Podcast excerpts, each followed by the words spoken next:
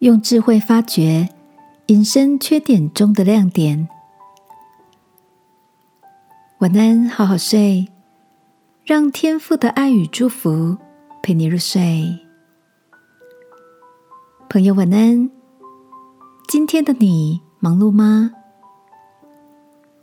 好友 Pony 的儿子今年念国小一年级，期末的时候，老师通知他。儿子当选了这学期的模范生，Pony 觉得很惊喜，但又忍不住开玩笑的问道：“同学们选出的模范生，跟我家里这位调皮捣蛋又不爱念书的小男生，确定是同一位吗？”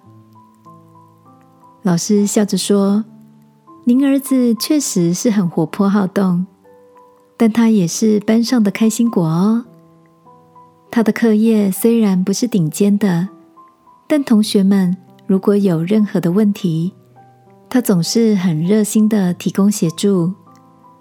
您看见的大多是他的缺点，但同学们可是独具慧眼的，看见他性格中的许多亮点呢。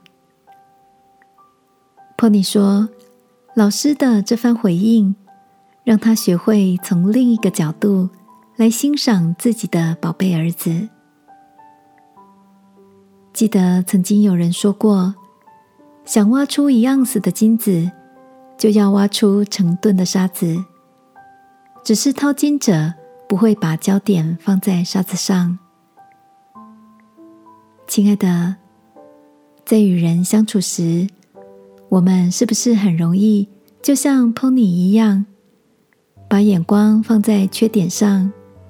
而忽略了那些更值得关注的优点。圣经上有句话说：“得智慧胜过得银子，其利益强如金金。”今晚，让我陪你来到天父面前，求他翻转我们的眼光，赐下智慧，使我们能够看见旁人的优点，并且。不吝于表达自己的鼓励，好吗？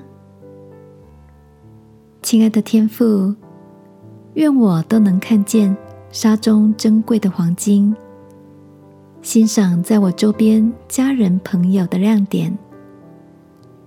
祷告，奉耶稣基督的名，阿门。晚安，好好睡。祝福你，发掘淘金的喜乐。耶稣爱你，我也爱你。